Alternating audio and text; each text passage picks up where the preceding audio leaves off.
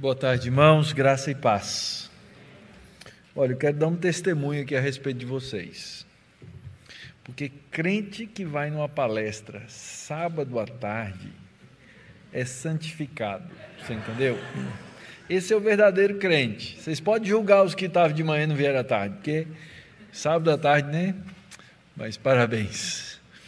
Nós vamos tratar de um, de um, de um, de um tema meio cascudo agora mais técnico um pouquinho sobre a historicidade é, do cânon do Antigo Testamento. Eu tenho aqui algum, algum um alvo, basicamente, nessa, nessa palestra, que é fortalecer a nossa convicção pelo testemunho interno do próprio Antigo Testamento para que a gente tenha então melhor compreensão da própria mensagem bíblica, ou seja, o fortalecimento da visão interna da canonicidade. Por que, que isso é importante? Por que, que é importante eu enxergar elementos? E tem muitos elementos que podem fortalecer a nossa visão, a nossa percepção sobre a, a, a beleza, a harmonia do cânon do Antigo Testamento e do Novo, obviamente.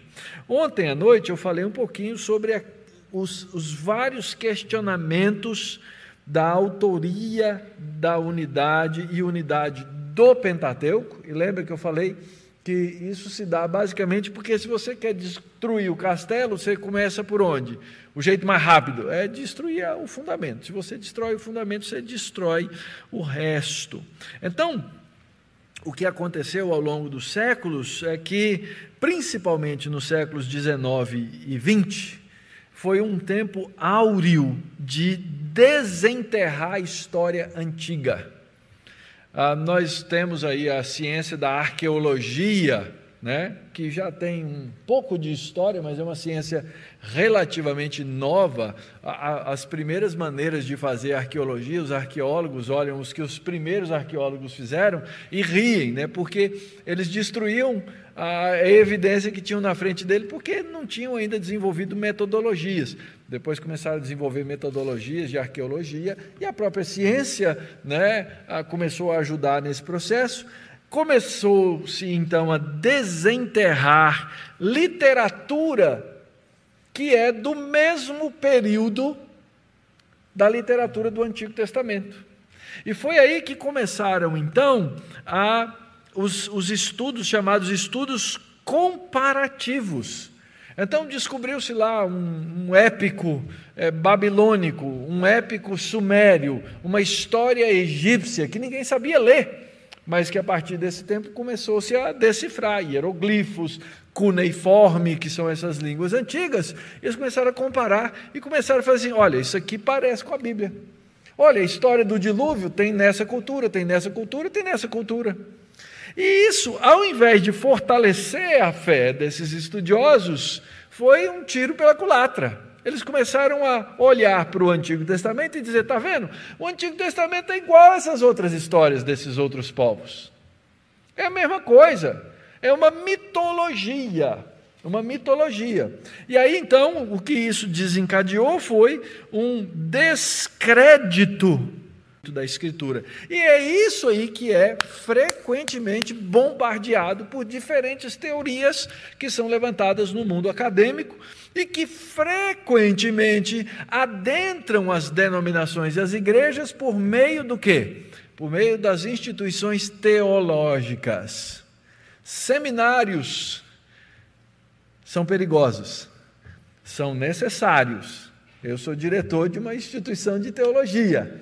Mas geralmente é ali que essas, essas coisas adentram para uma igreja. É isso que gera depois o liberalismo completo, como por exemplo a nossa igreja mãe, a igreja é, a presbiteriana, a PCUSA, tem várias hoje, mas essa que foi a, a, a, a igreja, não é exatamente essa, porque ela já se uniu com outras, mas que gerou, que trouxe as missões aqui para o Brasil.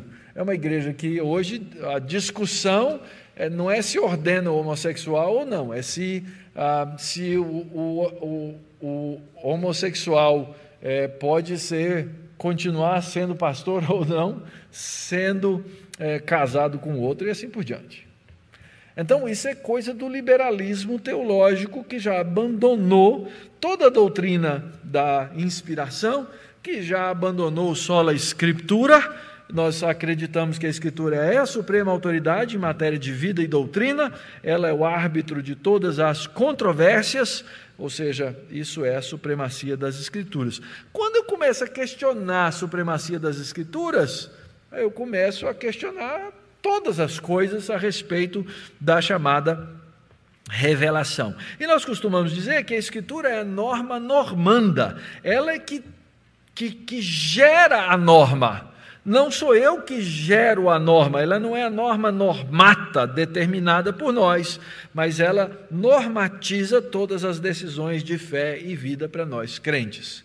Talvez você nunca tenha ouvido nessas palavras, mas você já disse isso quando você fez a sua pública profissão de fé e você disse que a Escritura, a palavra de Deus, Velho e Antigo Testamento, são a única regra de fé e prática para o crente. Então, se você quer pegar uma coisa bem simples como essa que eu disse e fazer bem complicada, é, usa meu slide você vai sair bem na fita. Né? Mas é exatamente essa a ideia. E aí a grande pergunta é qual é a origem da autoridade das Escrituras? De onde vem essa autoridade da Bíblia, não é? E aí tem essa relação entre a Bíblia e a igreja. A igreja, ela não confere autoridade às escrituras. A, a, a igreja, ela só reconhece a autoridade das escrituras em função da sua origem divina. Essa é a grande diferença do catolicismo romano e da igreja reformada. Rápido exemplo. A igreja determina o cânon, catolicismo. A igreja é a mãe do cânon, catolicismo. A igreja é o magistrado do cânon. A igreja é reguladora do cânon. A igreja é o juiz do cânon. A igreja é mestra do cânon. Todas essas são doutrinas católico-romanas. No protestantismo é exatamente o inverso. A igreja, ela não determina, ela descobre o cânon ela enxerga a Escritura, ela é gerada pelo cânon, ela é filha do cânon, ela não é o mestre do cânon, ela é ministra do cânon, ela só faz o que o cânon bíblico diz. Ela reconhece, ela não regula, ela é testemunha, ela não é juiz. E ela não é mestra, ela é serva do cânon. Percebem o absoluto oposto entre uma coisa e outra? Por isso, enquanto da fé reformada ano que vem, o tema Vale um jabá, hein? Vale um like, hein? Estou fazendo propaganda. Já fiz ontem do Encontro de Ciências, agora do próximo, não é? Vou virar sócio desse negócio. Ah, então, é importantíssimo isso. Importantíssimo isso, entender a relação da igreja com o cânon. Ontem eu citei a Confissão de Fé uh, de Westminster, a, a Confissão belga faz a mesma coisa quando fala da Escritura. Ela diz assim: Nós recebemos todos esses livros, e esses somente, os 66 livros que nós reconhecemos no cânon, como santos e canônicos para regra, fundamento, confirmação de fé, crendo sem qualquer dúvida todas as coisas contidas neles, não tanto porque a igreja os recebe e os aprova como tal, mas mais especialmente porque o Santo Espírito testemunha em nossos corações que eles vêm de Deus e também porque eles carregam a evidência disso em si mesmos. Mesmo os mais cegos são capazes de perceber que as coisas preditas neles estão sendo cumpridas. Artigo 5 da Confissão belga. Então, o que a confissão belga está nos dizendo e que nós reconhecemos, primeiro, é que a igreja reconhece o cânon porque o cânon tem autoevidência. Óbvio, lembrando que, que quem nos convence isso, disso ultimamente, né, em última análise, é o próprio Espírito Santo. Essa é uma sentença de Calvino. Ah, ele diz: a menos que haja essa certeza, pelo testemunho do Espírito Santo a respeito da Escritura, que é maior e mais forte que qualquer juiz humano, será fútil defender a autoridade da Escritura através de argumentos ou apoiá-la com o consenso da igreja ou fortalecê-lo com outros auxílios, a menos que seja posto esse fundamento, ela sempre permanecerá incerta. O que Calvino quer dizer com isso? Gente, sem Bíblia nós não temos nada. Esse é o ponto. Sem Bíblia nós não temos nada. Então, toda fé que não parte da Escritura, ela vai ter uma, uma deficiência em todos os sentidos. E fé sem Escritura, gente, dentro do próprio cristianismo contemporâneo, é o que a gente tem hoje. Fé relativista, fé mística e por aí vai.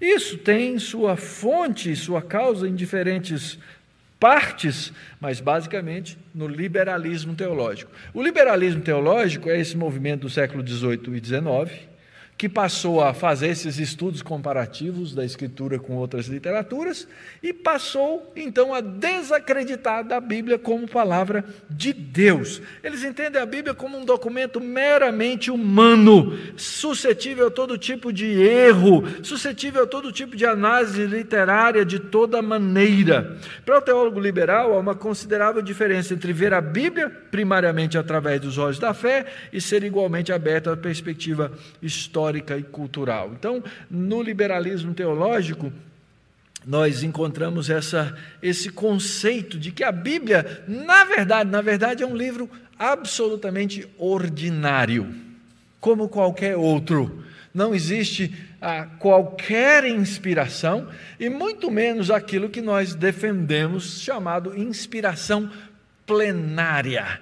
O que, que é isso? É a, a inspiração do todo, toda a Escritura é inspirada por Deus. Só que o liberalismo é fácil, relativamente fácil de detectar, porque ele abertamente faz o quê? Ele nega a Escritura. Nosso maior problema é uma posição chamada neo-ortodoxia, que é um neo-evangelicalismo. O que, que a neo-ortodoxia faz? Ela fica dentro da igreja, ela até diz que a Bíblia é inspirada, até afirma que ela é infalível, mas ela não crê na inerrância da Bíblia. Então, em geral, e aqui eu estou sendo bem genérico, é óbvio que tem muito detalhe, muita coisa do que eu vou dizer aqui, com detalhes pode inclusive ser é, questionado, tá? Mas eu estou dando aqui mais uma, quase que uma caricatura para vocês. É mais ou menos o seguinte: eu olho para a Bíblia e digo, sim, a Bíblia é palavra de Deus. Mas essa palavra de Deus chegou-nos por meio de homens. Como ela chegou por meio de homens, trouxe as características dos homens, inclusive os erros dos homens.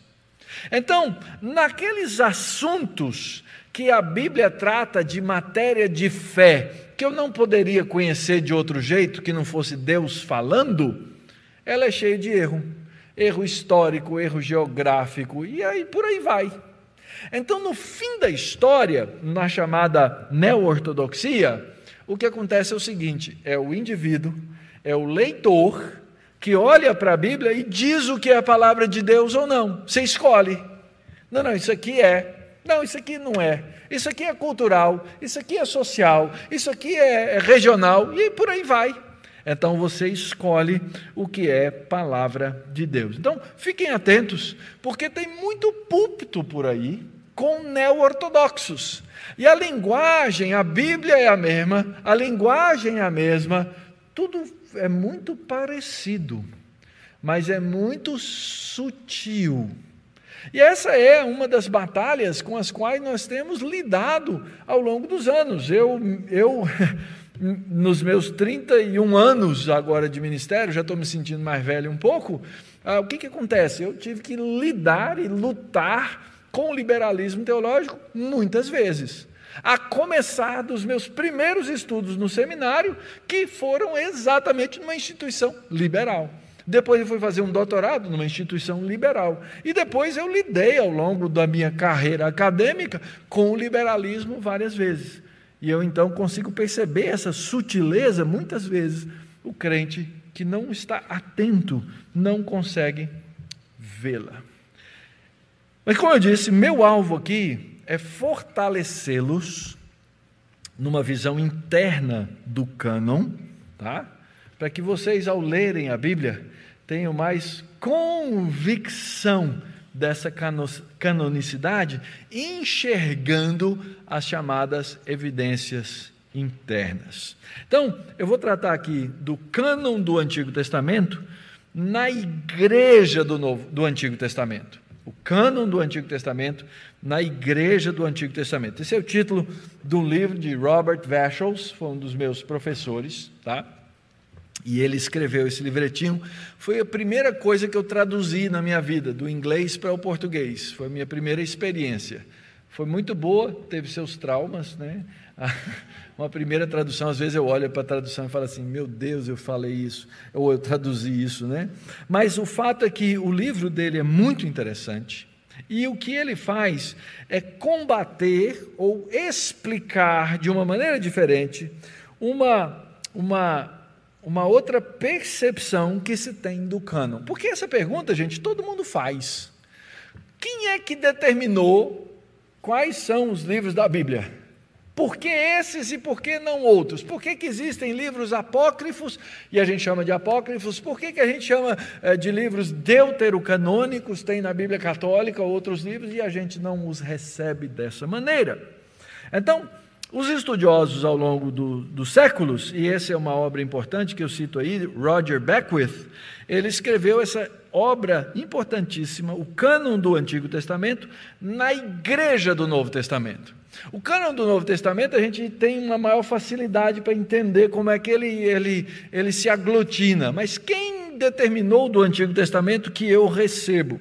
Esse livro foi tão importante aí na história que entre os anos ah, de 1985 e, 1900, e 2008, ele, foi, ele teve 22 edições. Para um livro de teologia, isso é um negócio ah, bastante é, pesado, importante. Então, esse autor diz, ele tenta mostrar como é que o Novo Testamento enxergou o cânon do Antigo Testamento. O que eu quero fazer com vocês aqui é mostrar um pouquinho como é que o cânon do Antigo Testamento entendia os seus próprios fundamentos lógicos.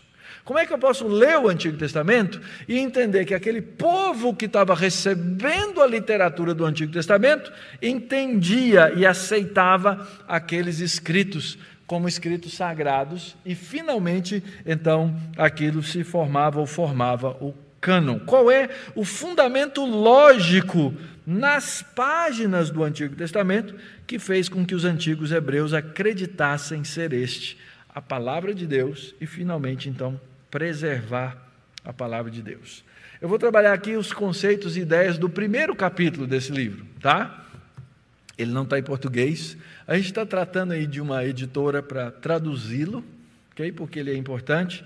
Mas pelo menos vocês vão ter aqui algumas ideias a respeito de como o Antigo Testamento enxergava o Antigo Testamento. Como é que a igreja contemporânea, os estudiosos, eles enxergam ah, o Antigo Testamento, essa Bíblia, não é? De Gênesis a Malaquias, se formar. Eles dizem assim: olha, houve um longo processo de compilação de fontes. Então alguém escrevia uma coisa, alguém escrevia outra coisa, alguém escrevia outra coisa. E essas fontes, na verdade, elas eram resultados de um negócio que você já ouviu muitas vezes, chamado tradição oral. Já ouviram falar essa expressãozinha? O que é a tradição oral? A gente sabe que é, na época que as histórias do Antigo Testamento aconteceram, a língua hebraica não existia. Abraão nunca falou hebraico. Hebraico é uma língua posterior a Abraão. A pergunta é como é que eu sei a história de Abraão? Como é que eu sei a história da criação? Como é que eu sei a história de uh, Abraão, Isaac e Jacó e seus descendentes? Então imaginava-se, pensava-se sempre que havia uma longa tradição oral que ia passando isso de um para o outro, até que isso virou um documento escrito na tribo A, no local B, ou compilado, né, compilado uma história de uma outra, outra nação, e aí eles mudavam o nome da divindade, etc. E isso foi então sendo aglutinado por diferentes grupos, até que isso formou esse que nós conhecemos como o cânon. Por quê? Porque o povo queria manter viva a sua cultura através de mitos, de mitologias. E aí então alguns acreditavam que uma classe chamada sacerdotal, que queria manter o seu status né, como ah, líderes religiosos do povo, faz um complô para é, manter a sua posição escrevendo uma Bíblia, escrevendo uma escritura. Essas são as teorias, gente. E a gente não pode ser inocente de que essas coisas não estão por aí. Então a gente começa a estudar o conceito de canonicidade e a gente começa a ver que ah, tem que haver é, alguma lógica em cima disso. Então, nesse slide aí, a gente tem essa ideia do que, que é um cânon. Um cânon, que é uma escritura, ele envolve a ideia fundamental de que uma deidade uma divindade falou alguma coisa trouxe uma mensagem ao homem e que o homem, por sua vez, foi e registrou isso. É o que a gente tem na Bíblia, não é? Deus falou, falou para alguém, alguém foi lá e fez o quê? Anotou o que Deus disse e disse: Isso aqui é uma palavra de Deus. Então, isso envolve três passos: uma recepção da mensagem, um registro dessa mensagem, que é a escrituração, e depois uma compilação e preservação daquilo que foi dado, daquilo que foi trazido pelo, ah, pela divindade. É um processo talvez mecânico de copiar, de manter, de guardar e assim por diante. Quando é e como que surgiu o chamado cânon do Antigo Testamento? Bom, em primeiro lugar, naquela época eles não tinham livros como nós temos. Eles tinham textos preservados ou eles escreviam basicamente em rolos. Essa é a primeira coisa. Então eles não tinham um, um bloco de escritos, eles tinham uma série ou uma coleção de rolos, não é? Ao longo do tempo, esses rolos foram sendo escritos, e aí, até que o último dos rolos tenha sido escrito, o cânon ainda não estava completo.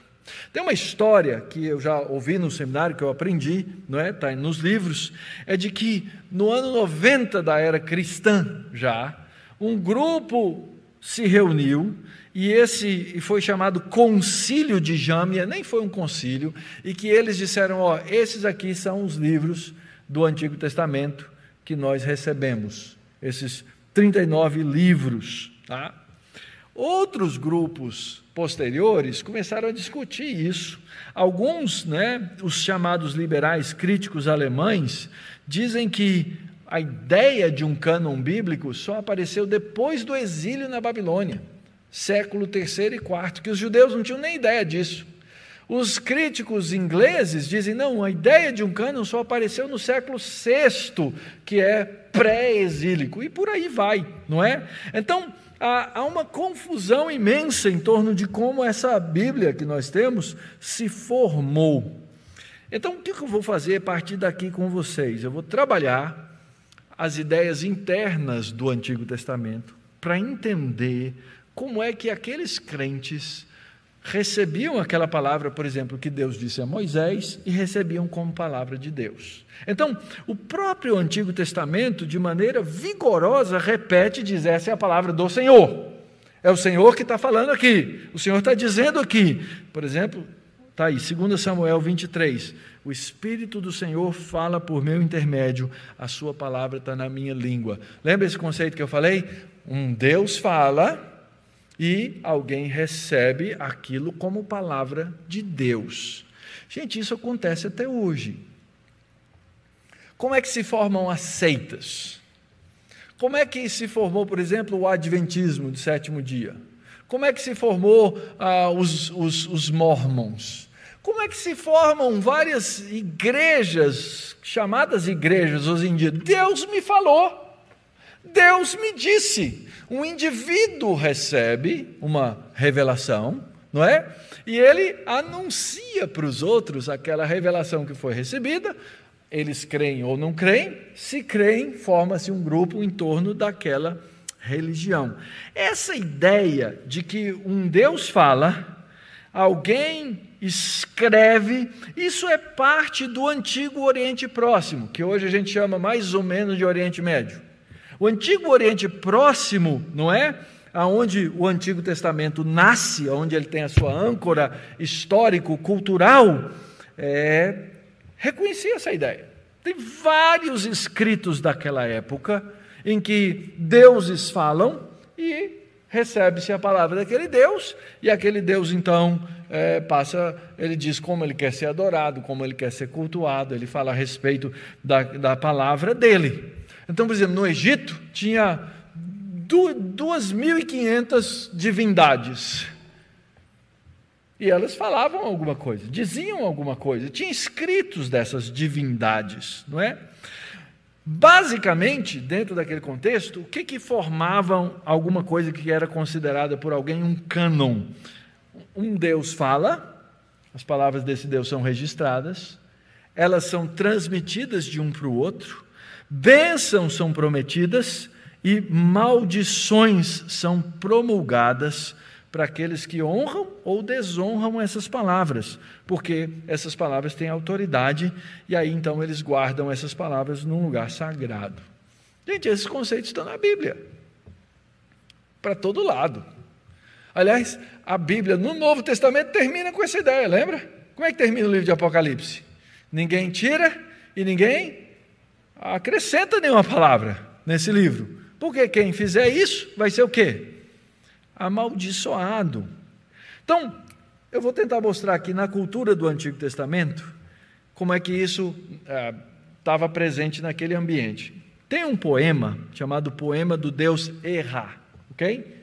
Esse poema, ele é lá do século VIII ao XII século. É um poema de 750 linhas. Eu não vou ler o poema, eu até tirei aqui da minha apresentação, porque vai ficar comprida e é chato não é?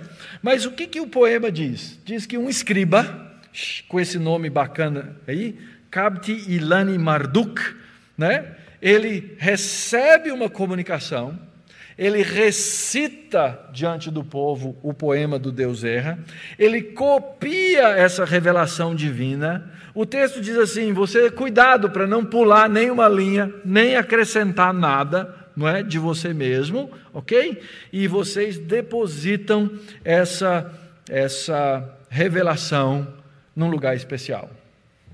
É a mesma coisa que tem na Bíblia. Deus fala. No caso da Bíblia, Moisés recebe a revelação. Essa é a palavra de Deus, essa é a minha lei, esses são os meus estatutos, esses são meus testamentos e assim por diante. Você vai ler isso em vários lugares. Deus diz: escreve essas palavras, registra essas palavras e guarda essas palavras. No caso da Bíblia, do Antigo Testamento, os dez mandamentos, que eram a essência, eram colocados dentro da arca da aliança e ali preservados e guardados. Então, essa ideia de Deus falar, alguém registrar, cuidado para não acrescentar ou diminuir, era comum no Antigo Testamento ou nas culturas do Antigo Oriente Próximo. Então, essa era uma prática comum. Aí estão vários exemplos, né? Egípcios, mesopotâmios, ah, e assim por diante, ok? Em que essas coisas eram comuns. Um Deus fala, isso é registrado, isso é colocado no santuário desse Deus. Aliás, tem uma história interessante, eu estou lendo um romance, é Nefertiti, né, que era uma mulher de um dos faraós, e, e foi o faraó egípcio que tentou implantar no Egito monoteísmo. Ah, ele mandou destruir 2.500 anos de história dos deuses egípcios, porque ele diz que o monoteísmo era o que ia funcionar, era o que ia prevalecer, era o que ele acreditava. Ele começou então a colocar a revelação desse Deus, que era o Deus Aten, que era o Deus Sol.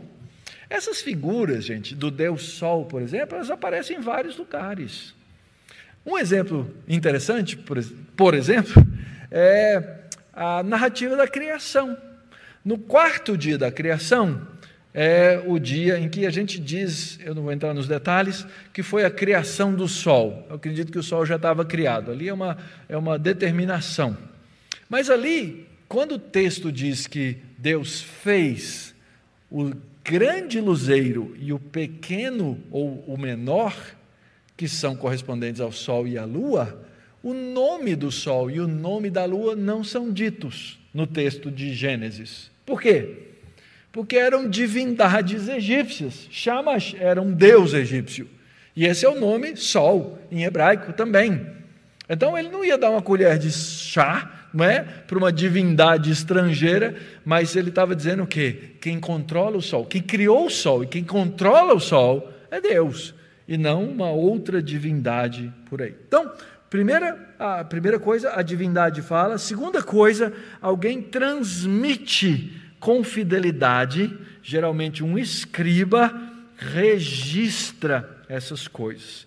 Então, Aí estão exemplos também, não vou entrar no detalhe, mas o fato é que era necessário que o que Deus disse fosse registrado, que aquilo fosse copiado com fidelidade, não é? Ah, é no poema do Deus Erra, por exemplo, ah, tem um, um pós-escrito dizendo que quando você recitar, não pule uma única linha, nem acrescente uma única linha. E aí havia então é, outros escritos, por exemplo, de rituais, né, aí no século VII, dizendo: olha, foi copiado de um antigo tablete, foi checado e foi rechecado. Isso tem muito a ver com o papel dos chamados escribas, que eram os copistas do Antigo Testamento. Deixa eu dar um dado importante aqui para vocês. A gente tem uma Bíblia inteirinha, de Gênesis a Malaquias, não é? Que vem lá dos, dos anos ah, se Moisés começou a escrever, ano 1200 e pouco antes de Cristo. Sabe qual é a cópia completa mais antiga que nós temos do Antigo Testamento? Quando ela data? Ela data do ano 1000 depois de Cristo. Uma escritura que começou a ser entregue em 1200 antes de Cristo. A cópia inteira mais nova que eu tenho dela é do ano 1000 depois de Cristo. Então isso aí dá quantos anos? 2200 anos. Como é que esse texto chegou e que eu tenho hoje uma Bíblia que está aí na sua mão, ou no seu telefone, ou no seu tablet, em algum lugar, e você tem alguma convicção de que esse texto de mil anos depois de Cristo corresponde a alguma coisa de 1200 anos antes de Cristo.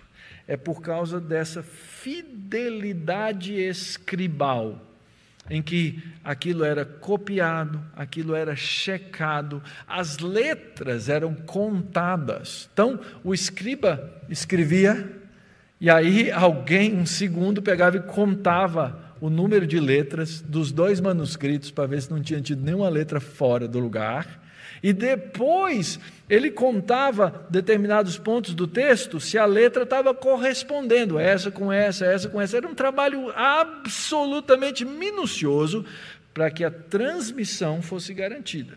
Terceiro, as bênçãos e maldições eram promulgadas. Não mude, não altere, porque vocês vão morrer. A Bíblia está cheio disso, gente. Está cheio disso. Não altere, não mude as palavras desse livro. Essa é a palavra de Deus, a palavra de Deus não pode ser mudada. Também, vários textos, né? O poema de Erra e de novo, o escriba que memoriza ganha resgate do cativeiro, honra no próprio país. Aí um salmo ao Deus Chamas, que eu falei, a, a divindade do sol, né? Aquele que aceita e aprende o salmo tem a promessa de grande favor, juntamente com o aviso de maldição de Shemas àquele que fizer mau uso, e por aí vai. Ninguém pode falar mal de um texto que é divino, essa é a ideia. A mesma coisa na Bíblia. Com tudo isso, eu estou querendo mostrar que havia um conceito entre os próprios judeus do que era a canonicidade. E o quarto pilar, as palavras são preservadas num lugar sagrado. Então, quando a gente começou a ler esses textos antigos, a gente vê que havia uma correspondência entre a ideia de cânon do Antigo Oriente Próximo e outros textos. De novo, o que, que os liberais fizeram? Os liberais vieram e falaram assim: olha, o que acontece é o seguinte: está vendo? É a mesma coisa. Então não tem nada de sagrado nesses livros do Antigo Testamento, porque eles seguem a mesma coisa lá dos outros ou das outras culturas. Entretanto, quando a gente lê esses outros textos e lê o Antigo Testamento, a gente vê um testemunho muito diferente. Uma coisa é eu dizer, chegar aqui para frente de vocês, e muita gente faz isso, gente, eu recebi uma revelação de Deus. Deus me disse, Deus me falou, Deus disse que era para eu escrever isso e assim por diante. E era isso que acontecia, é isso que acontece também com várias religiões. Aliás, tem uma delas aí que diz que Deus ia arrebatar e ele fez um arrebatamento, o arrebatamento foi registrado, não é? E aí chegou o dia, a hora e a data, não aconteceu, eles falam assim: não, mas Deus veio e arrebatou, mas ah, pouca gente sabe. Não funciona assim, né? São falsas profecias, são ah, profecias mentirosas. Agora, o que, que faz, ou o que, que é tão diferente? Existem similaridades, existem correspondências. Por exemplo, tem textos do Antigo Oriente Próximo em que o indivíduo se encontrava com uma divindade e quando ele voltava, ele voltava brilhando, como Moisés. Tem texto do Antigo Oriente que fala isso. Tem muita coisa. No Antigo Oriente, várias culturas praticavam circuncisão. A mesma coisa que Deus ordena o povo de Israel fazer. A grande questão é quais são as diferenças.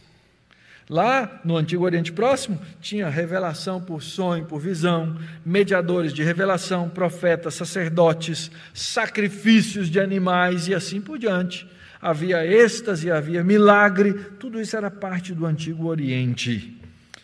Israel entendia isso, eles estavam dentro daquele contexto. Esse é o mundo em que o Antigo Testamento chegou e é o mundo ao qual o Antigo Testamento tinha que falar a palavra de Deus. Eles tinham sim que pregar um evangelho lá no Antigo Testamento. Então, o mundo do Antigo Testamento que é derivado daquelas culturas, inclusive de línguas, né? O hebraico não é uma língua que veio do céu. O hebraico é uma língua semítica, ele é parte do que? De um ramo de várias línguas chamadas dos semitas, que a gente associa ao nome de quem? Sem, um dos descendentes de Noé, um dos filhos de Noé, mas ele tem similaridades. Tanto é que quando eu não entendo uma palavra no hebraico, eu vou aonde? Eu vou nas outras línguas semíticas, que talvez eu conheça melhor o significado, para tentar identificar qual é a origem daquela palavra para eu entendê-la bem. A gente faz isso o tempo inteiro nos estudos. Então, a minha última parte aqui, até que hora minha palestra? Até às 19, doutor Alderino vai falar, não? Ah, depois, então tá bom. Ah, qual é a base do Antigo Testamento que faz essa diferença tá? entre aquelas outras revelações do Antigo Testamento e a revelação do Antigo Testamento por si? Primeira coisa, eu tenho que ir lá para o Monte Sinai, porque no Monte Sinai, quando Deus, né, que é o Monte Horebe, é quando Deus começa a falar publicamente.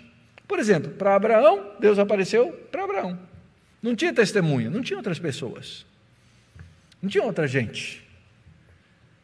Aliás, a autoridade do livro de Gênesis, ela está baseada no quê? Na autoria de Moisés. Se eu tirar Moisés do livro de Gênesis, o livro de Gênesis perde totalmente o seu sentido. Mas é a partir do Monte Sinai que ah, eu começo a perceber, ou que ele começa a apresentar uma visão de cânon. Quando Deus dá a autoridade a Moisés e a gente começa a perceber as razões da canonicidade. Então, as primeiras leis que Deus dá a partir do Monte Horebe, elas são dadas a uma comunidade composta de milhares de pessoas. Olha só números 2.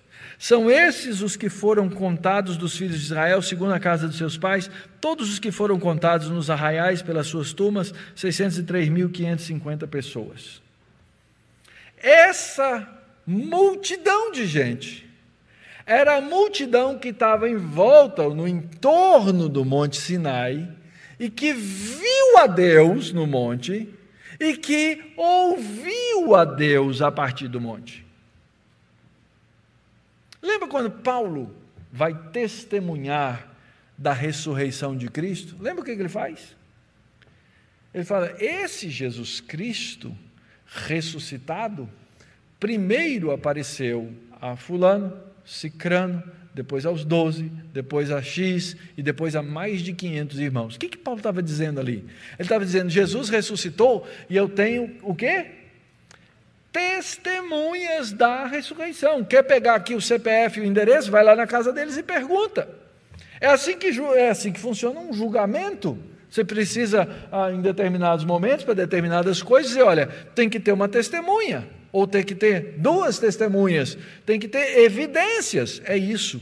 Essa multidão recebeu aquelas primeiras leis. Não foi um assunto clandestino, não foi um negócio escondido, mas houve um testemunho visual, auditivo de uma multidão de testemunhas. Olha só, Êxodo 19. Eis que virei a ti, Deus falando para Moisés, para que o povo ouça quando eu falar contigo. Porque no terceiro dia o Senhor, à vista de todo o povo, descerá. Assim dirás aos filhos de Israel: Vistes que do céu eu vos falei. Qual seria o sentido de eu dizer que tem um, uma nuvem de testemunhas e elas não terem existido?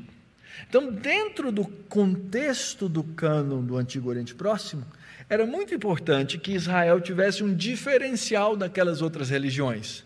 Aquela lá era um cara que diz que ouviu um Deus falar e ele vem, traz, etc., e registra. Aqui não. Havia uma multidão, havia um testemunho ocular.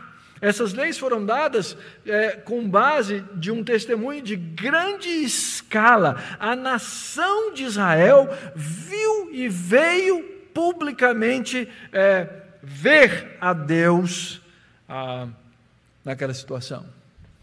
E se você lembrar da história do Antigo Testamento, eu tenho o livro de Gênesis, que é história antes de Moisés. Depois eu tenho o livro de Êxodo e Levítico, que acontecem todo ali no Monte Sinai, toda aquela revelação em Horeb, né? Depois eu tenho o livro de Números, que é a caminhada. E finalmente eu tenho o livro de Deuteronômio, que é a recapitulação. Quando eu chego no livro de Deuteronômio, que é a próxima geração dos israelitas, ele, o, o livro vai repetidamente enfatizar esse princípio da revelação. Os testemunhos, quantos viram? Por exemplo, Deuteronômio capítulo 7, versículo 18: Lembrar-te-ás do Senhor teu Deus, do que Deus fez a Faraó, ao Egito, as grandes provas que viram os teus olhos, os sinais, as maravilhas, a mão poderosa, o braço estendido com que o Senhor te tirou. Eles foram testemunhas daquilo, as dez pragas, o povo foi testemunha. Só que tem uma ironia na história, porque aquela geração que houve o último testemunho de Moisés, é a geração que não vai entrar na terra. Talvez alguns já bem velhos, Deus disse: olha, vocês vão passar 40 anos e não vão entrar. Talvez os seus filhos menores e aqueles que nasceram no deserto, mas eles também foram testemunhas, talvez grandemente impactadas como crianças, vendo as manifestações de Deus no Sinai. Então, os discursos de Moisés marcam essa identidade daquela audiência.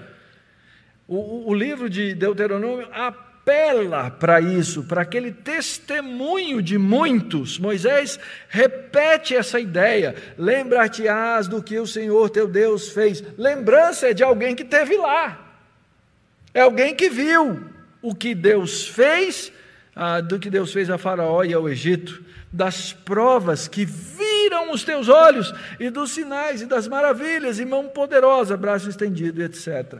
Então, essa é uma ênfase que caracteriza o testemunho do Antigo Testamento. É o testemunho do povo e não de alguma coisa privada. Então, os textos são vários, não é? Ah, só a ênfase aí, o que Deus os fez aos vossos olhos, não é? Ah, os vossos olhos viram, lembra-te, são detalhes de coisas que foram vistas. Deuteronômio 4 e 5. Só vou ler os, os, negritos, teus olhos têm visto. Quando o Senhor me disse, então vocês chegaram, vocês chegaram ao pé do monte, vocês ouviram, vocês ouviram a voz de Deus. Isso foi mostrado para que vocês soubessem. Quando Deus falou face a face com toda a congregação, nós ouvimos a, suas, a sua voz, como nós ouvimos, aí permanecemos vivos, e assim por diante. Então, o testemunho interno desse cânon é muito forte. Isso é muito diferente do posicionamento comum que existe hoje entre os acadêmicos, de que a escritura do Antigo Testamento foi inventada, fraudada, perpetuada e recebida por um povo que não viu essas coisas. O testemunho interno do Antigo Testamento é muito diferente das outras literaturas do Antigo Testamento Oriente Próximo. É absolutamente ímpar. É Deus lidando com um povo inteiro que foi testemunha dessas coisas. Não existe nenhum outro texto do Antigo Testamento que tenha o mesmo caráter, em que um Deus tenha entregue Sua palavra ao seu povo. Essa é uma das marcas da canonicidade quando Deus fala ao seu povo como um todo. A mesma coisa Deus faz com Moisés, particularmente. Deus vinha, aparecia ao povo e falava com Moisés. Então, na tenda, Deus falou com Moisés boca a boca, isso é, com a boca, como fez no sinal, no Sinai. Ah, na tenda, Deus deu instruções a Moisés para o povo, como fez no Sinai, e assim por diante. Então, havia aí uma correlação. Moisés, sim, é um intermediário que recebe a palavra de Deus e age em cima da palavra de Deus. E aí o povo que tinha visto aquela revelação, aquele povo ah, recebe aquele cânon. Esse é um livro inteiro, gente. Eu estou falando aqui um pedacinho do primeiro capítulo para vocês. E é impressionante como todo o restante do Antigo Testamento depende diretamente do Pentateuco. Se você arrancar o Pentateuco da Bíblia, os profetas não têm mensagem, os salmos não têm uma mensagem, Provérbios, que é uma literatura bem geral de sabedoria comum, perde o seu fundamento. Por ultimíssimo, não é? Essas coisas que foram registradas, elas tiveram respostas. Então, do, do, nos capítulos ah, 25 em diante, até o capítulo 40 do livro de Êxodo, é o povo executando aquilo que Deus tinha mandado. Aquilo gerou uma ação. Depois, mais adiante, eu citei ontem rapidamente a reforma de Josias, a mesma coisa. A mesmíssima coisa. Eles viram aquele livro e falaram: estava enterrado, vamos usá-lo novamente. E depois, na volta do cativeiro, em cima de Esdras, eles usaram a mesma escritura para reconstruir o mesmo templo, fazer os mesmos sacrifícios, obedecer a mesma lei que havia sido entregue no Sinai. Essa é a evidência interna que nós encontramos na história. Eu vou agora para o penúltimo slide, considerações finais. Se você lê o seu Antigo Testamento, isso, com atenção, e buscar as corretas relações entre as suas partes, você vai ver que existe uma intrínseca unidade no Antigo Testamento. E o que os liberais estão dizendo não prevalece. Os estudos críticos, as hermenêuticas da suspeita, sempre vão levantar questionamentos sobre a veracidade do texto mas nós vamos confiar na palavra de Deus. E por último, lembremos que existe sim uma coerência interna que deve ser sempre valorizada por nós, que de fato cremos na plena inspiração das Escrituras. Quem convence a mim e quem convence a qualquer um outro é o Espírito Santo. Termino fazendo aqui meu, minha propaganda, né? Nós temos vários cursos para discutir esses temas lá na nossa escola, o Centro de Pós-Graduação Andrew Jumper. Eu e o Dr. Augusto damos um curso de 30 horas sobre esse problema, sobre as questões, as teorias do liberalismo teológico e como é que nós respondemos a essas teorias. Isso, é, obviamente, um curso avançado de mestrado, mas nós temos vários cursos mais simples. Se você tem um curso superior, você pode estudar conosco nos nossos cursos de EAD, no nosso curso de especialização, nos nossos cursos de especialização em educação cristã e vários outros. Então, convido você a ir lá ao nosso site, o cpaj.mackenzie.br, tá bom? Para conhecer, para saber mais dos cursos que nós oferecemos. Acho que está dentro do tempo, não está não? Deu? Então tá bom. Era isso, irmãos. Ah, que Deus os abençoe e que a nossa convicção seja fortalecida nessa que é a palavra de Deus.